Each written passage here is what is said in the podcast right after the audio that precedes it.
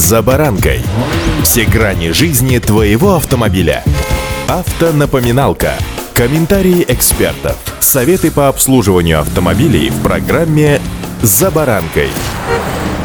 Стоимость ремонта по ОСАГО начали считать по новым справочникам. Как вы сами понимаете, ничего кроме увеличения цифры в чеках это за собой не влечет. С вами «За баранкой» Александр Карпов. Здравствуйте. Автомобильные факты.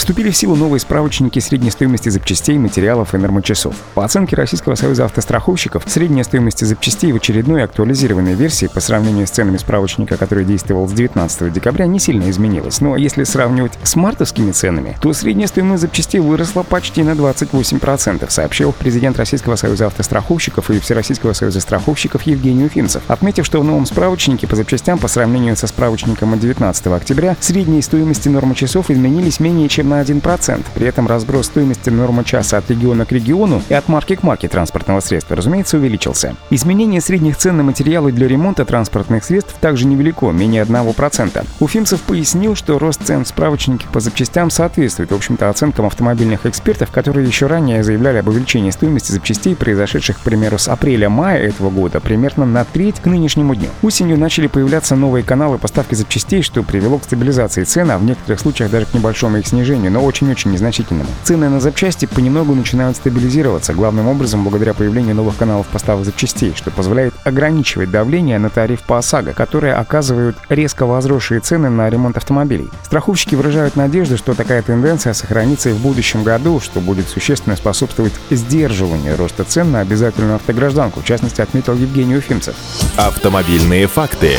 Процедура техосмотра легковой автомашины с 1 января будущего года подражает в среднем на 57%, подсчитал коммерсант. Федеральная антимонопольная служба, напомню, ранее установила, что обновленные тарифы региональной власти должны утвердить не позднее 20 декабря. Львиная доля субъектов подняла стоимость до 913 рублей, минимально разрешенного Федеральной антимонопольной службой тарифа. Операторы техосмотра, конечно же, разочарованы. Они ждали более существенного повышения цен с учетом накопительной инфляции, чтобы таким образом окупить приобретенное оборудование и выйти хотя бы на рентабельность. В отдельных регионах, впрочем, техосмотр подорожал вообще в 2-3 раза. Ну, например, в Орловской и Омской областях, в Хакасии. Одним из самых дорогих тарифов на ТО полторы тысячи рублей за одну легковую машину будет, скорее всего, действовать в Санкт-Петербурге. Приказ Федеральной антимонопольной службы по расчету предельных тарифов на техосмотр, который устанавливается для каждого субъекта региональной власти, начал действовать еще в октябре этого года. Прежняя методика расчета была принята еще в 2012 году. В течение последних лет она вызывала множественную критику участников отрасли. Низкий предельный тариф, по их словам, не позволял получить прибыль и развивать этот бизнес. Новые правила предусматривают